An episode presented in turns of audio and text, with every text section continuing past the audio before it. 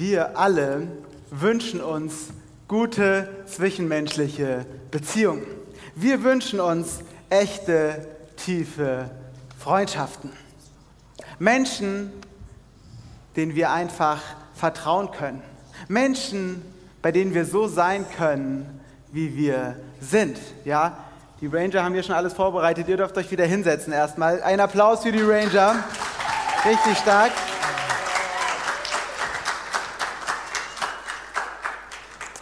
Kommen nachher nochmal und machen weiter mit ihrem Feuer. Ich hoffe, das ist mit der Technik klar, dass sie Feuer machen. Okay, ähm, sehen wir dann später. Ähm, wir wünschen uns Menschen, bei denen wir uns nicht verstellen brauchen.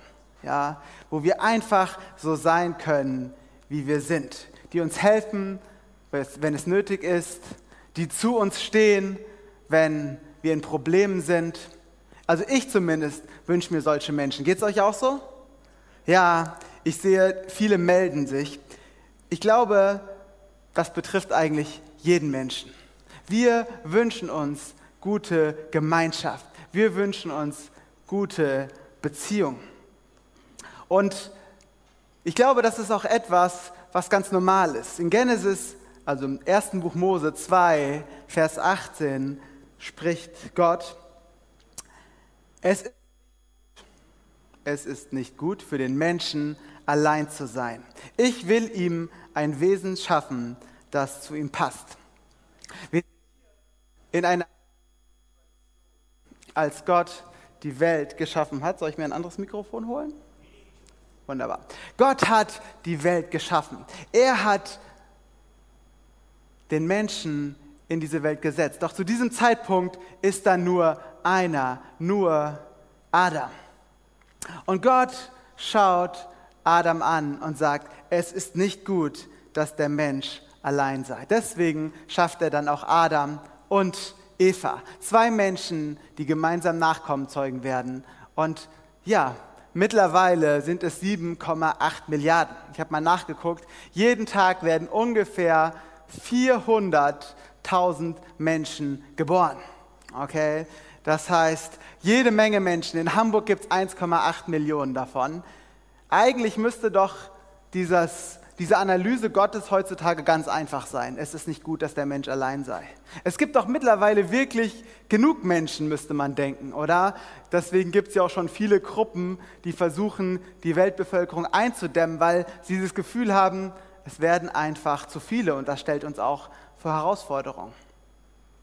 Aber egal, wie viele Menschen es gibt, ob es nun 7,8 Milliarden auf der ganzen Welt sind, 1,8 Millionen in Hamburg, es scheint immer noch nicht zu funktionieren. Denn obwohl es so viele Menschen gibt, sind immer noch viele Menschen allein. Denn es gibt ein Problem. Gott spricht, Gott spricht zu Adam, ich möchte einen Menschen machen, der zu ihm passt, ein Wesen machen, was zu ihm passt. Und wir schauen uns um und wir sind umgeben von Menschen, jetzt gerade hier wörtlich. Und wenn wir auf die Straße gehen, dann auch für euch, die ihr jetzt zu Hause vielleicht allein sitzt. Wir sind umgeben von Menschen, aber irgendwie gelingt es uns oft nicht, die Menschen zu finden, die zu uns passen. Wir suchen nach Menschen, wir suchen nach guten Beziehungen und Menschen gibt es eigentlich genug, aber irgendwie passt es oft nicht. Der eine ist uns zu laut, der andere zu leise, der andere, ähm, der stinkt und die stinkt oder was auch immer. Der nächste hat irgendwie einen schlechten Humor oder vielleicht auch gar keinen Humor. Oder der nächste, der ist irgendwie immer ungeduldig und viel zu zappelig. Der nächste, der ist viel zu ruhig, der bewegt sich überhaupt gar nicht. Der nächste redet zu viel, der nächste hört nicht richtig zu, der nächste ist zu aggressiv, der nächste zu passiv. Es gibt tausend Gründe, warum wir Menschen irgendwie nicht passend für uns finden. Wir suchen nach guten Beziehungen, wir suchen nach guter Gemeinschaft, aber die Menschen, die da sind, mit denen funktioniert es oft nicht so, wie wir uns das eigentlich wünschen. Und damit meine ich nicht nur, wir suchen den einen Partner fürs Leben, sondern auch ganz normal als Freunde, als Menschen an unserer Seite. Warum klappt das oft nicht? Ich glaube, wenn wir den perfekten Menschen suchen, dann werden wir nie fündig werden. Und wenn wir ihn doch finden, dann wird er nicht zu uns passen. Zumindest zu mir würde er nicht passen. Denn ich bin bei weitem nicht perfekt. Ja, in der Gemeinde kriege ich es hin, meistens nett zu sein. Aber wenn ich dann zu Hause bin, ja, hier mein Sohn sitzt hier vorne, also wenn ihr den nachher mal fragt, beziehungsweise er liegt hier vorne, äh, wenn ihr den nachher mal fragt, dann, ja, der kann euch einige Situationen erzählen, wo er sich wünschen würde, sein Papa wäre ein bisschen anders. Oder wenn er täglich auf die Arbeit geht, dann merkt man auch, mh, hm, okay, da treten auch Ecken und Kanten zutage. Irgendwie funktioniert das nicht. Ja? Man wird mal wütend oder man redet mal schlecht über andere, man ist ungeduldig, man lästert vielleicht mal, man ist einfach nur genervt von dem anderen. Und ich glaube, auch wenn wir jetzt alle denken, okay, wovon redet der da? Wir kennen es alle. Ja, wir haben alle genug Kollegen auf der Arbeit oder Leute in unserer Familie, Geschwister, Eltern, Leute, denen wir so begegnen. Aber wirklich gute Freunde haben wir oft nur wenige, wenn wir überhaupt welche haben. Denn wir stören uns sehr oft an dem, was im anderen Menschen dran ist. Wäre es nicht dann vielleicht einfacher alleine? Also man würde einfach auf die Gemeinschaft verzichten. Man würde einfach für sich alleine bleiben. Ja, also bei meinen Kindern ist es eine bewährte Strategie. Wenn es zu viel Streit gibt, dann sage ich, jetzt geht jeder alleine in sein Zimmer. Zack, dann habe ich meine Ruhe.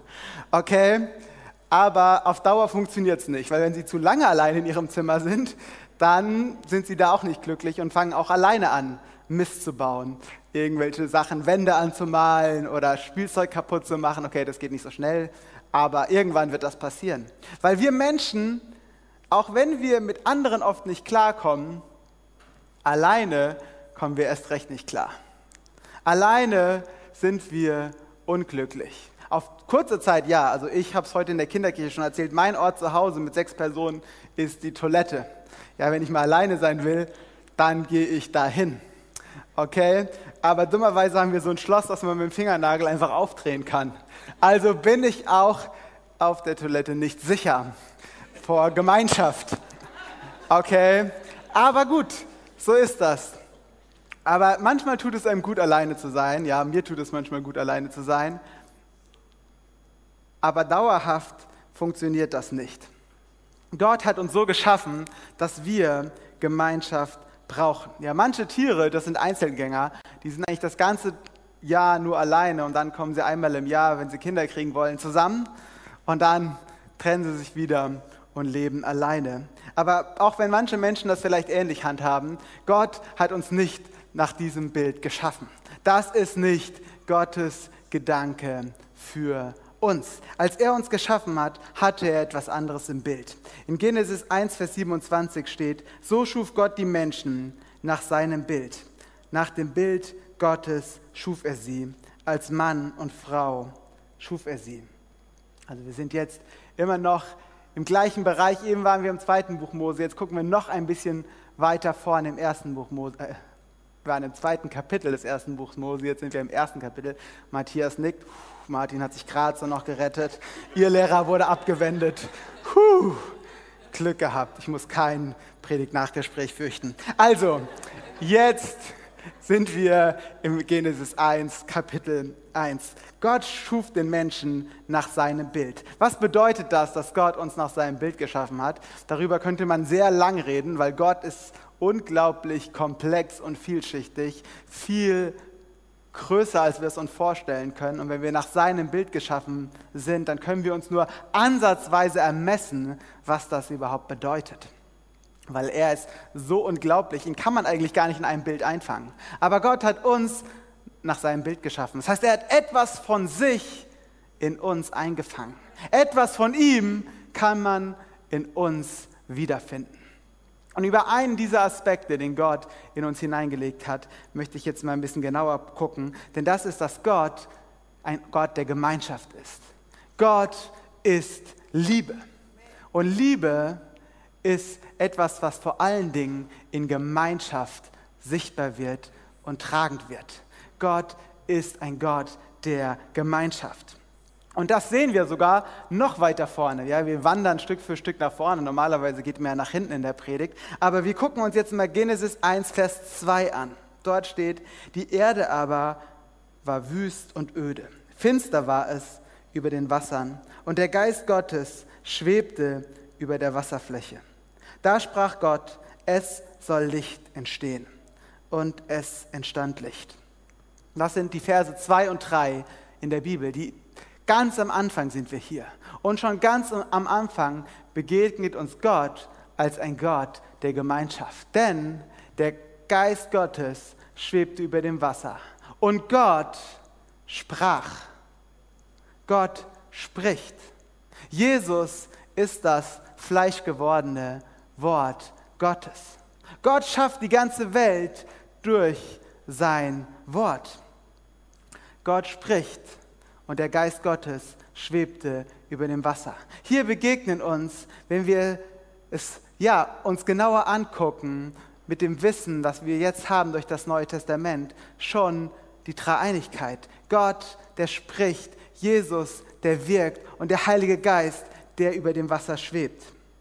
Ja, ähm, im Neuen Testament wird es auch nochmal ganz klar so gedeutet im Kolosserbrief, Kapitel 1, Vers 15 bis 17. Da steht, Christus ist das Bild des unsichtbaren Gottes. Durch ihn hat Gott alles erschaffen, was im Himmel und auf der Erde ist. Er machte alles, was wir sehen und das, was wir nicht sehen können. Alles ist durch ihn und für ihn erschaffen. Er war da, noch bevor alles andere begann, und er hält die ganze Schöpfung zusammen. Gott schafft durch sein Wort. Und Kolosser zeigt uns, Gott schafft durch Jesus Christus. Denn Jesus ist das Wort. Und der Geist Gottes ist irgendwie mittendrin. Und so ist die Schöpfung ein Gemeinschaftswerk Gottes. Gott hat uns Menschen geschaffen, um mit ihm Gemeinschaft zu haben. Aber Gott brauchte uns nicht, um Gemeinschaft zu haben. Gott war nicht irgendwie einsam und sagte, ah, ich bin so einsam, ich brauche mal, mal einen Freund, ich mache mir immer hier so einen kleinen Menschen, den kann ich so als Haustier halten. Okay, Gott war in sich zufrieden. Gott war in sich ganz. Gott war in sich Gemeinschaft und Liebe. Gott war nicht einsam. Denn Gott ist Gemeinschaft von seinem Wesen her. Und die ganze Schöpfung ist ein Gemeinschaftsprodukt von dieser Beziehung, dieser absoluten Einheit, die in Gott besteht. Ja, Johannes 10, da redet Jesus darüber, dass er und der Vater eins sind. Er beschreibt die Beziehung, die er zu dem Vater hat, diese absolute Einheit, diese absolute Gemeinschaft. Das ist Gottes Wesen. Er ist Gemeinschaft, er ist Liebe. Er ist immer auch auf das Du ausgerichtet. Und in diese Gemeinschaft, in diese Beziehung möchte Gott dich und mich hineinnehmen. In Johannes 13, Vers 35 steht, Eure Liebe zueinander wird der Welt zeigen, dass ihr meine Jünger seid. Gott ist Liebe und diese Liebe macht ihn aus. Und er möchte, dass die gleiche Liebe auch bei uns sichtbar wird. Diese Liebe sichtbar wird, weil ich Matthias so sehr liebe, weil ich Corinna so sehr liebe, weil ich Jaron so sehr liebe, weil ihr mich so sehr liebt. Weil diese Liebe, die eigentlich exklusiv göttlich ist, Gott auch uns schenkt und wir anfangen mit dieser Liebe einander zu lieben. Und dann wird diese Liebe zum Erkennungszeichen der Menschen, die zu Jesus gehören. Doch was macht diese göttliche Liebe eigentlich aus? Diese göttliche Liebe, die schaut nicht darauf, was der andere zu bieten hat. Die schaut nicht darauf, ob der andere auch perfekt zu mir passt so wie so eine App, ja, so eine App. Ich weiß nicht, ob ihr mehr Apps oder mehr Freunde in eurem Leben habt. Aber Apps kann man sich einfach aussuchen. Apps gucke ich mir, ich hole mir die App, die passt, die für mich funktioniert. Okay, die App hilft mir, die App hilft mir, die App hilft mir nicht mehr, die lösche ich wieder. Ah, das habe ich schon länger nicht mehr gemacht. Zack, App wieder weg. Und manchmal denken wir, Beziehungen in unserem Leben sind so wie Apps. Ja, wir holen sie uns ran, wenn sie uns passen und jetzt brauchen wir sie nicht mehr. Aber Beziehungen sind etwas anderes. Beziehungen sind etwas, was ich nicht zuerst für mich hole, sondern wo ich zuerst für den anderen da bin. Und nur wenn beide diese Entscheidung treffen, ich bin für ihn da, er ist für mich da, sie ist für mich da, dann entsteht eine Beziehung. Solange einer von beiden diese App-Mentalität hat, ich gucke mal, was ich bekomme, wird die Beziehung nicht halten können. Und so hat Gott sich Beziehungen auch nicht gedacht. Gott hat uns, möchte ich behaupten, keine Wahl gelassen. Er hat uns nach seinem Bild geschaffen und das bedeutet, wir brauchen Beziehung. Wir können es ohne versuchen, wir können es einsam und allein versuchen, aber auf Dauer werden wir damit nicht glücklich. Gott lässt uns in vielen Dingen unsere eigene Entscheidung. Aber ich glaube nicht, dass er uns die Entscheidung lässt, auf Dauer alleine glücklich zu sein. Das heißt nicht, dass wir alle einen Partner brauchen, aber wir brauchen Menschen an unserer Seite, egal ob als Freunde, ob als Familie oder ob als Kirche. Wir brauchen Menschen, die an unserer Seite sind, die mit uns in Gemeinschaft leben. Und lass uns noch mal kurz festhalten, wo wir jetzt stehen. Wir sehen uns nach intensiver Gemeinschaft. Wir alle haben sich zumindest ziemlich viele gemeldet und die anderen waren zu faul. Diesen Wesenszug Gottes hat er tief in uns hineingelegt. Diesen Wunsch nach Gemeinschaft hat er in uns verankert. Und trotz der vielen Menschen in unserem Umfeld gelingt es oft nicht, uns, dass wir uns unsere Beziehungen so gestalten, wie wir es uns eigentlich wünschen. Dass wir solche Beziehungen haben, wo wir richtig zu Hause sind, wo wir uns einfach nur wohlfühlen. Oft gelingt das noch nicht mal in der Ehe. Ja, viele Beziehungen, viele Ehen werden wieder geschieden, weil dieser Wunsch nach der Gemeinschaft, der eigentlich da war, dann irgendwie doch nicht funktioniert hat.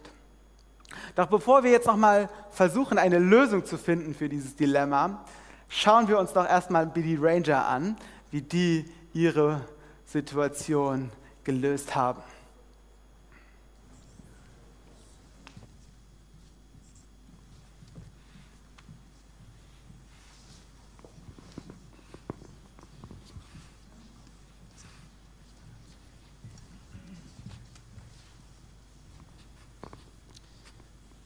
Ey, das ist richtig chillig mit euch hier am Feuer.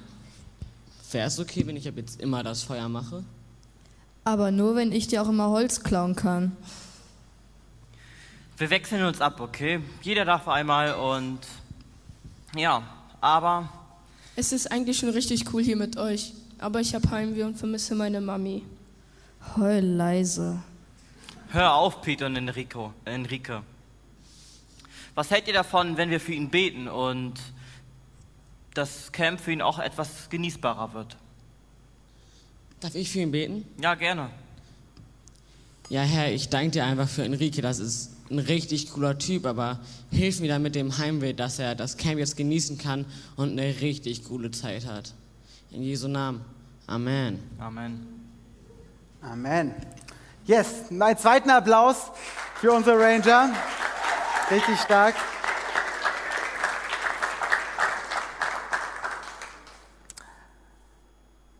In Gemeinschaft mit jemand, den wir lieb haben, wenn wir es denn geschafft haben, so eine Gemeinschaft, so eine Beziehung aufzubauen, ist alles schöner. Das Essen schmeckt besser, äh, der Sonnenuntergang ist farbenfroher, der Scherz ist witziger, der Film spannender, alles macht irgendwie mehr Spaß. Die Wartezeit ist erträglicher und nur der Toilettengang, da kommen wir an unsere Grenzen. Aber Gemeinschaft ist etwas, was so bereichernd ist für unser, unser Leben. Ja?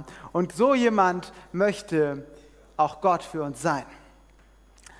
Wir haben über dieses Dilemma mit der Gemeinschaft gesprochen und als erstes möchte ich euch als Teil A der Lösung Gott vorstellen. Gott möchte in Gemeinschaft mit uns sein. Er möchte für uns jemand sein, wo wir uns nicht verstellen müssen. Jemand sein, auf den wir uns voll vertrauen können. Ich weiß nicht, wie du betest, ob du in Gebeten versuchst, möglichst schöne Worte zu machen, Gott irgendwie zu beeindrucken, das Schöne zu sagen, oder ob du einfach ehrlich sagst, was in deinem Herzen ist. Gott sieht sowieso, was da los ist. Gott sieht in dein Herz, Gott sieht in mein Herz. Und er weiß, was darin los ist.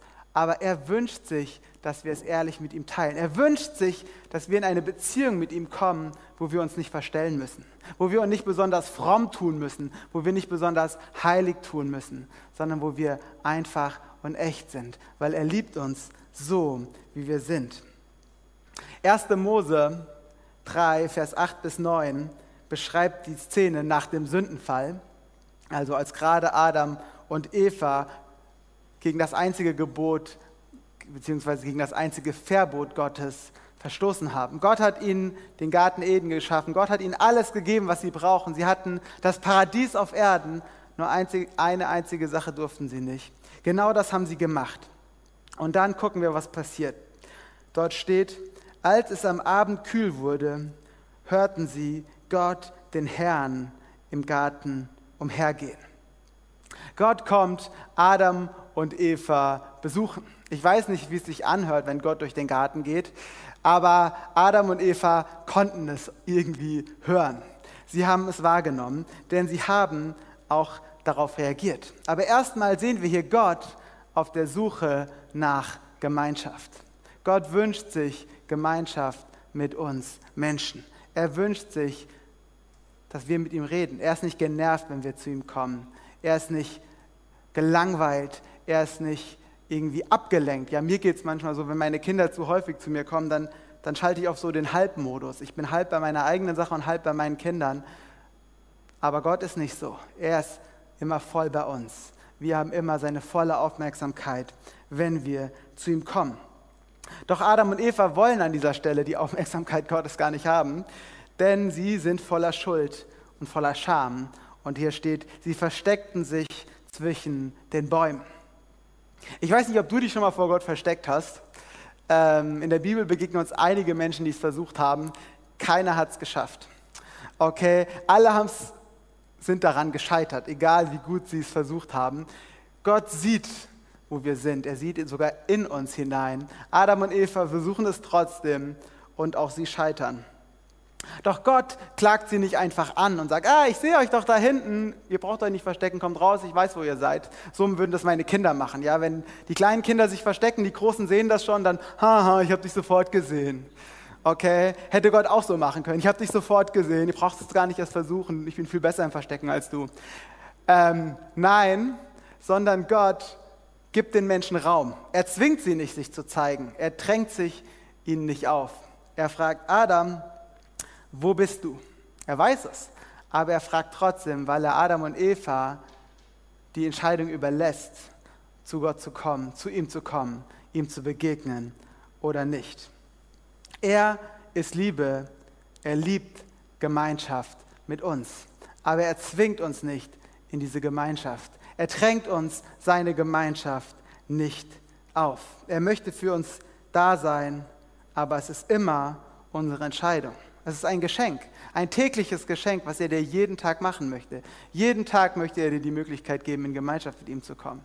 Guck mal, hier unsere Ranger, die sitzen hier und wissen nicht genau, was sie machen sollen. Ja? Ihr dürft, wenn ihr wollt, wieder gehen. Ja?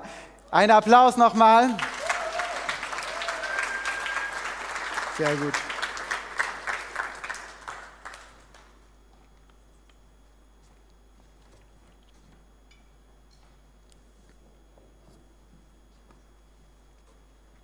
Gott möchte Gemeinschaft mit dir haben. Er möchte dir die Liebe schenken, die du brauchst. Vollkommene Liebe, die dich bedingungslos annimmt. Er möchte für dich dieser perfekte Freund sein, den du bei den Menschen nicht findest. Aber die Beziehung zu Gott kann nicht die Beziehung zu Menschen ersetzen. Sie soll sie nur ergänzen. Denn, oder beziehungsweise andersrum, die Beziehung zu Gott ist der erste Schritt und die Beziehung zu Menschen ist eine notwendige Ergänzung. Du kannst nicht sagen, ja, ich habe schon Gott, ich brauche keine Menschen mehr. Manche besonders frommen Christen machen das so. Ja, ich habe Gott, ich liebe Gott, mit dem komme ich immer klar. Menschen sind da viel zu schwierig. Ich fokussiere mich voll auf Gott. Aber so hat sich Gott das nicht gedacht. Gott hat Adam und Eva geschaffen und er hat gesagt, ist es nicht gut, dass der Mensch allein sei, beziehungsweise als er nur Adam geschaffen hatte. Aber Gott war doch da, der Mensch war doch gar nicht allein, hätte man sagen können. Er hatte doch schon Gott. Aber nein, es ist nicht gut, dass der Mensch allein sei. Diese Analyse Gottes zeigt, wir Menschen, wir sind geschaffen für Gemeinschaft, Gemeinschaft mit Gott, aber zusätzlich als Ergänzung Gemeinschaft mit Menschen. Und die Gemeinschaft mit Gott möchte uns befähigen, die Gemeinschaft mit Menschen richtig einzuordnen. Nämlich nicht von Menschen das zu erwarten, was nur Gott uns geben kann. Ich merke das immer wieder, am meisten wahrscheinlich bei meiner Frau, dass ich von ihr viel zu viel erwarte. Und dann merke ich, nein, das sind eigentlich Erwartungen, die muss ich an Gott richten. Erwartungen, die kann ich nicht an einen Mensch richten, weil egal an welchen Mensch ich sie richte, damit ist er überfordert. Damit kommt er nicht klar. Aber diese Erwartung nach jemand, der meinem Leben Sinn gibt, jemand, der mich annimmt, wie ich bin, zu 100 Prozent, jemand, der mich immer liebt, zu dem ich immer kommen kann, der immer Zeit für mich hat, das ist Gott. Das ist eine Basis.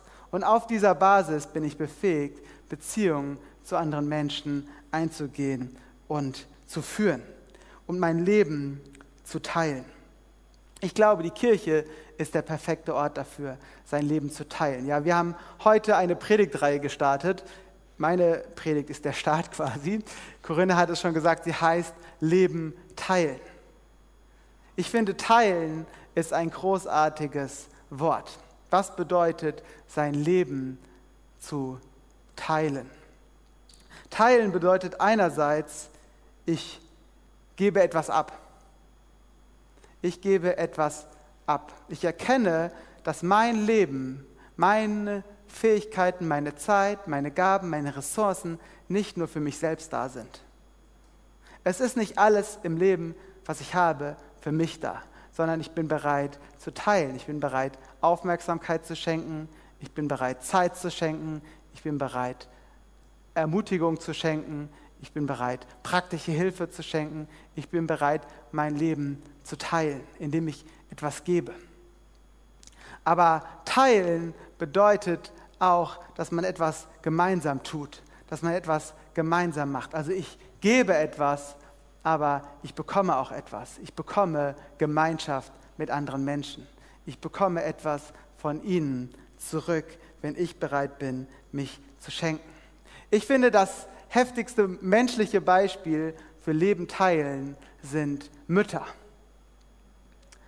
Zumindest so hat Gott sich das gedacht, so hat Gott das in uns angelegt und wahrscheinlich auch bei den Vätern. Ich beobachte, dass Mütter das oft noch einen Tick besser hinbekommen. Aber vielleicht sind alle anderen Väter hier noch next level für mich.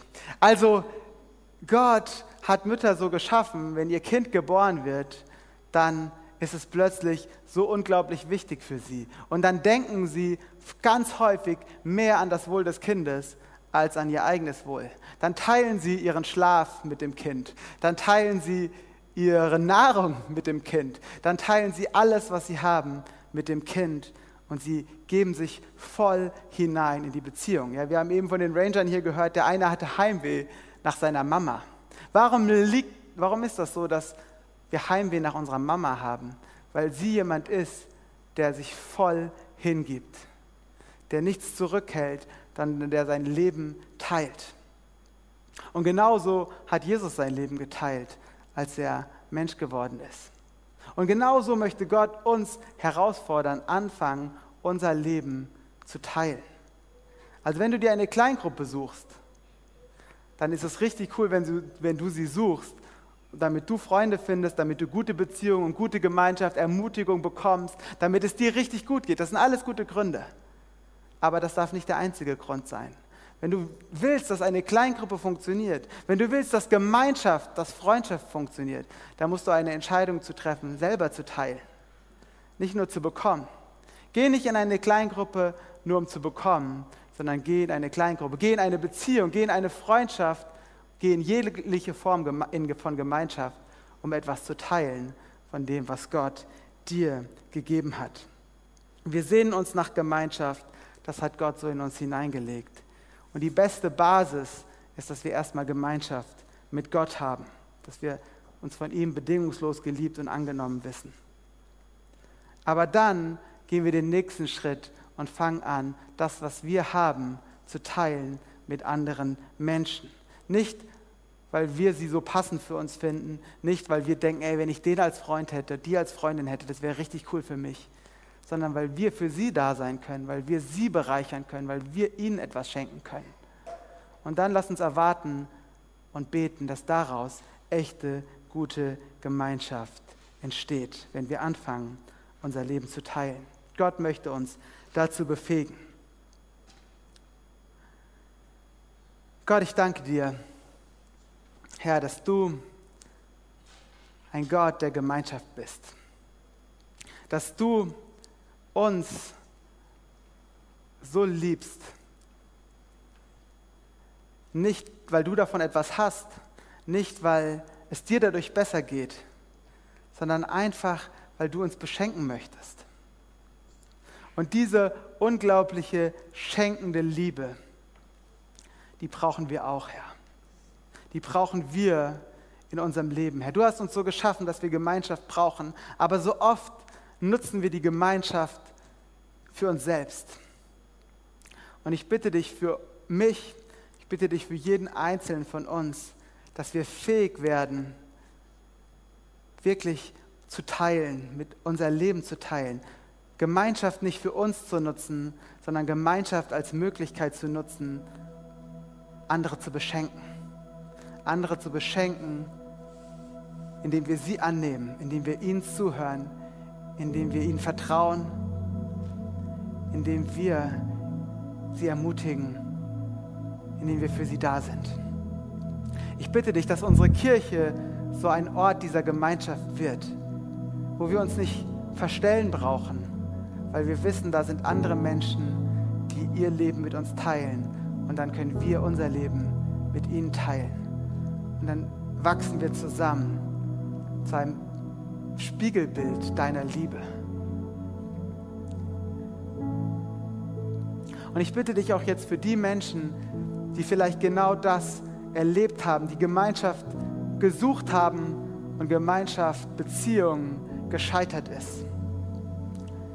Gott, ich bitte dich, dass du jetzt heilst, da wo Beziehung, Gemeinschaft zerbrochen ist. Und dass du uns neuen Mut schenkst, uns neu in Gemeinschaft, in Beziehung zu investieren. Dass wir nicht Angst haben, wenn wir uns hineingeben, wenn wir teilen, wenn wir uns investieren, dass wir dabei etwas verlieren, sondern dass wir mutig investieren in Gemeinschaft und Beziehung, so wie du es getan hast, als du auf diese Welt gekommen bist weil wir wissen, dass wir so viel mehr gewinnen können, als wir verlieren können.